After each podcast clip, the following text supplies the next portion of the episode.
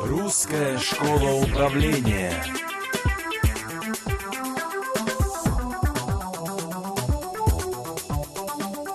Хорошо, тогда еще осталось время. Я хотел дать ну вот, э, некие такие тактические приемы ведения переговоров, э, которые тоже можете использовать в процессе, скажем, ведения, в том числе международных переговоров.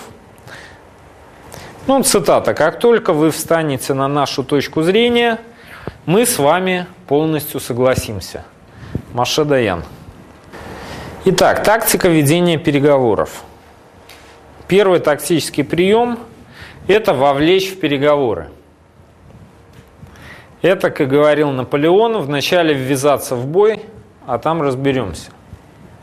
А, в принципе, тот пример, тот кейс, который сегодня я приводил, он где-то построен на, может быть построен на этом тактическом приеме. Да?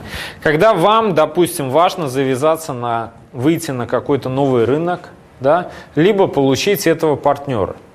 Соответственно, вы можете даже в начале, чтобы его заинтересовать, предлагать какие-то очень интересные условия. Да? А потом, когда он заинтересовался и уже участвует в переговоры, уже вкладывает в это время, деньги и силы, да, постепенно выторговывать какой-то вариант более выгодный вам. Но они уже приехали, они уже, допустим, здесь, они уже ведут переговоры, да, то есть уже процесс пошел. Иногда важно этот процесс запустить. Особенно если ну, изначально как бы партнер не слишком заинтересован, да, работает себе где-нибудь там на европейском рынке, вот, и знать не знает про то, что где-то там в Сибири есть замечательное предприятие, которое хочет поставлять продукцию туда же, в Европу. Да? Иногда вот важно его в эти переговоры вовлечь. Следующий тактический прием э, – найти своих среди чужих. Да, найти людей, которые по каким-то своим там причинам будут лоббировать ваши интересы, либо давать нужную вам информацию. Ну, какие могут быть здесь интересы? Например, э, человек заинтересован в карьере, да, либо в расширении уровня полномочий. И, допустим, курируя ваш проект, да, либо это сотрудничество, он получит более широкие полномочия да, либо получит возможность куда-то там вот поездить по интересным странам и так дальше, да. Вот. Либо там еще какой-то личный интерес, как э, кто-то говорил, что маркетинг, контролинг, реинжиниринг, э, консалтинг – и другие несуществующие понятия в русской действительности заменяет откатинг. Вот. Но не только в русской на самом деле. Просто по-разному это подается. Да? Где-то это подается как комиссия, да? какой-то агентский процент. Вот. Где-то это как ну, подарок – у нас так принято. Так что желательно таких вот своих среди чужих как-то вот, чтобы были. Пакетирование. Ну, знакомый нам с советских, прием, э, советских времен прием нагрузка, да, когда книжки Дюма да, дается еще три книжки по научному коммунизму. Соответственно, да, то есть есть интерес вот в этом, а мы сюда еще пристегиваем какие-то, скажем, интересы, которые есть у нас. И такой вот пакет составляем. Ну, помните, тоже был разговор про переменные в переговорах. Тоже это вот вопрос увязки разных переменных в один пакет. Отскок. Программа лояльности. Э, то есть этот тактический прием построен на том, что вы создаете условия, когда вашему партнеру выгодно к вам вернуться, обратиться еще раз. Ну, самый простой, самый простой как бы, пример применения этого тактического приема – это, условно говоря, сервисное обслуживание. Да, или поставка комплектующих да, или какая-то там, условно говоря, бонусная карта, да, или там скидка на повторное обращение. А, следующий а, тактический прием ведения переговоров – это от общего к частному. А, когда переговоры проводятся, условно говоря, в два этапа. Вначале договариваетесь об общем, да, о каких-то там стратегических вопросах сотрудничества, намерений и так дальше.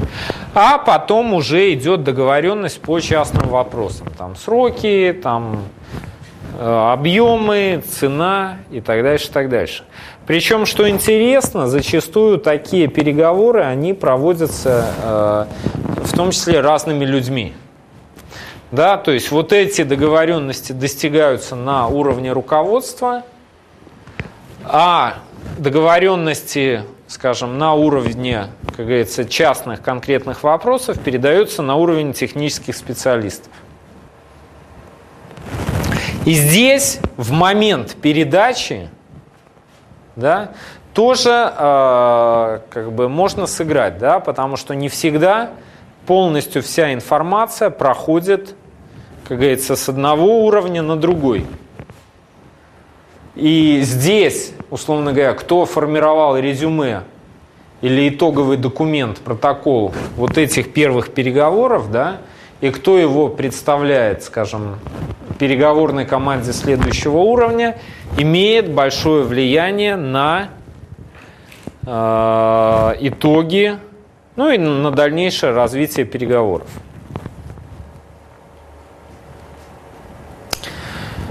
Дальше. Следующий тактический прием чаще всего применяется в каких-то конфликтных ситуациях. Это разделение проблемы на составляющие. Либо, как говорится, как съесть слона по кусочкам. Да? То есть, если проблема глобальна, либо какой-то глобальный вопрос не решается его сразу наскоком, разделите его на части и решайте по частям. Дальше, повышение сложности.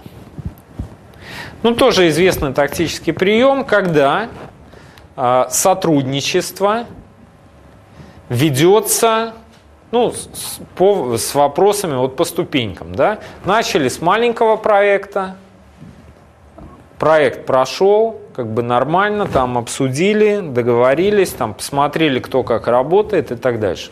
И следующий проект уже больше – да, следующий еще больше.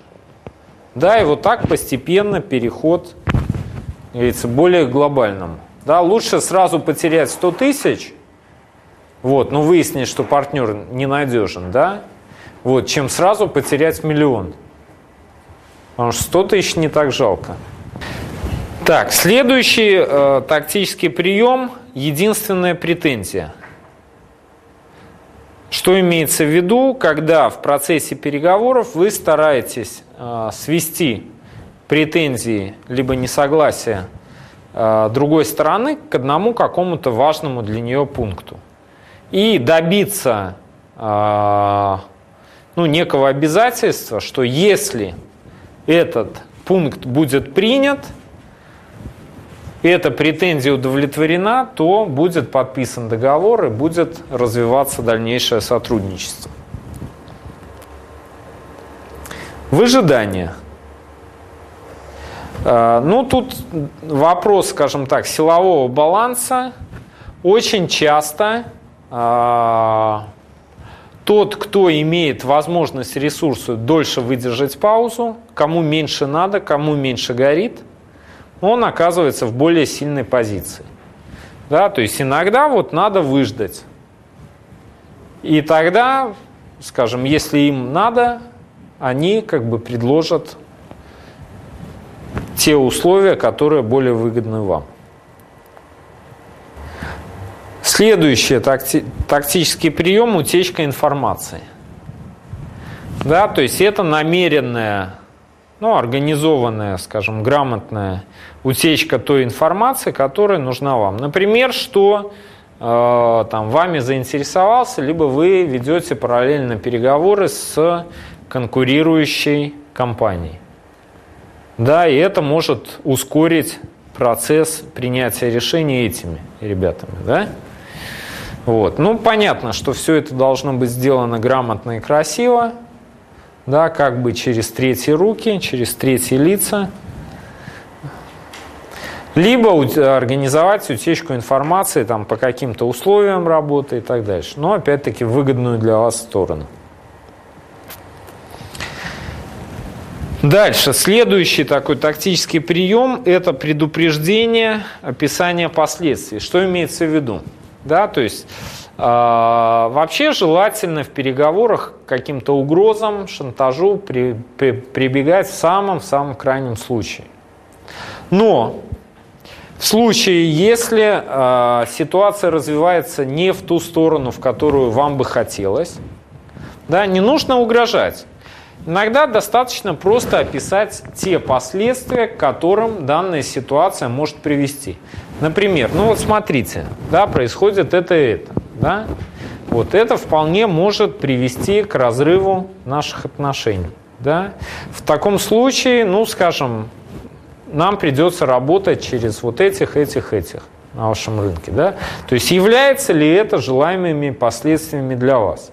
Для нас нет, мы воспринимаем это как негативное последствие. Если для вас так же, давайте смотреть, как урегулировать эту ситуацию.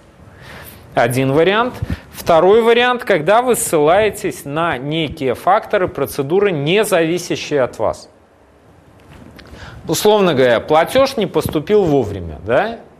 Ну, образовалась дебиторка какая-то, да? То есть одно дело там как говорится, давить, угрожать, а другое объяснить, что, понимаете, в нашей компании такая процедура, что в случае, если задолженность такой-то величины не погашается в такой-то срок, это дело автоматически передается на контроль в юридический отдел. И согласно процедуре происходит то, то, то и то. И я при всем моем, при всей моей любви к вам и всех наших хороших отношениях я не смогу нарушить эту процедуру. Да, потому что, ну, иначе я там, словно говоря, меня уволят, да? Вот. То есть это уже ну, ссылка не на свое какое-то желание как-то там вот угрожать и так дальше, а просто на безличную машину, процедуру, которая вступает в действие и, как говорится, ну, приводит к определенным последствиям. А, следующий такой тактический прием – сознаться в очевидном. То есть, если вы знаете, что у вас есть некий изъян в вашей услуге, продукции, либо где-то еще, и вы знаете, что они тоже об этом знают и будут использовать как аргумент в переговорах, как способ давления на вас. Вы можете выбить это оружие из их рук тем, что сказать, да, мы знаем, что пока вот ну, по этой позиции качество немножко ниже, чем на рынке. Да? Но мы работаем над исправлением этого недостатка. Я думаю, что там к такому-то времени, то есть наше качество будет вполне конкурентоспособным. Да? И та, таким образом, то есть для них уже сложно, даже чисто психологически, упрекать вас низким качеством. Потому что вы как бы сами сознались в этом, в очевидном, и показали, что вы над этим работаете. А, следующий тактический прием установления какого-то крайнего срока, дедлайна, либо особая срочность принятия решений. Да, когда тоже вы ссылаетесь на какой-то установленный срок в решении данного вопроса, это особенно хорошо действует, если ну, партнер начинает затягивать переговоры, затягивать, ну, не говорит ни да, ни нет, как с Лениным, не кормит, не хоронит. Вот. Э, следующий прием – ограниченное предложение. Когда вы показываете, что в принципе, ну вот то предложение, которое э, вы делаете, ну создание дефицита, где-то искусственное, да, что вот осталось последнее, как говорится, два ящика деталей, берите, пока не расхватали. Выбор без выбора. Но это тоже, если вернуться к э, созданию предложений да, на основе выбора переменных, да, когда вы даете вашим партнерам несколько предложений, причем каждая из них устраивает вас. И они из них выбирают. То есть, по сути, у них выбора нету, да, потому что любой выбор устроит вас. А иллюзия выбора есть. Так, уступка за уступку. Важный, а, даже, ну, скажем, не тактический, стратегический прием, а, который говорит о том, что любая уступка с вашей стороны должна быть оплачена. Даже если вам это, как говорится, ничего не стоит. Любая уступка с вашей стороны должна быть оплачена. Ну, прием дублер, в принципе, я описывал. А, когда с разведывательными целями ну, создается какая-то либо какая-то, скажем так, подставная а, компания, ведет переговоры, выясняет все детали, цены и так дальше, и потом уходит. А реальная компания уже, скажем, ведет переговоры, на основе полученной информации с более сильной, более крепкой позицией. Эксклюзивное предложение. Но опять-таки это создание иллюзии у партнера, что предлагаемые вами условия эксклюзивные. Действуют только для него. Чем-то уникальны. Вот, так ли это на самом деле, это, как говорится, не так важно. Но такое, такая иллюзия, такое ощущение у них должно после переговоров создаваться. Ну, провокационные методы, да, это как вы приводили пример, что, условно говоря, там, ага, нет, тогда мы вот сейчас собираемся и уходим. Да, ну тут единственное, э, что вещь, что их нужно применять осторожно и, как говорится, быть готовым к тому, что вам позволят уйти, например, в данном случае. Если вы готовы, окей, это сработает. Если нет, если вы дошли до двери и сами вернулись и не вас позвали, то все, вы уже проиграли. То есть вас будут давить. Ну вот, по тактическим приемам. Ну и последнее – это оценка переговоров. Да, как проводить оценку состоявшихся переговоров. Ну, во-первых, желательно э, провести какую-либо эмоциональную разгрузку. Ну, у каждого свой подход, да. Кто-то там в баню, кто-то 100 грамм, кто-то еще да, но вот э, сразу после переговоров оценку не нужно проводить. Да. Вначале, чтобы ушли эмоции, ушел адреналин, вот, даже как-то отвлечься, заняться другой деятельностью и так дальше, оставить на завтра. Э, дальше. Какие-то контрольные вопросы, то есть как проходили переговоры, да, достигли ли мы своей цели, как выстраивался силовой баланс в ходе переговоров, вот, как работала команда переговорная. Вот. И яркие моменты, да, что запомнилось из переговоров. Потому что, как правило, вот эти яркие моменты, они служат очень хорошим якорем да, они надолго запоминаются, и вот по ним можно опять-таки возвращаться к вопросам переговоров.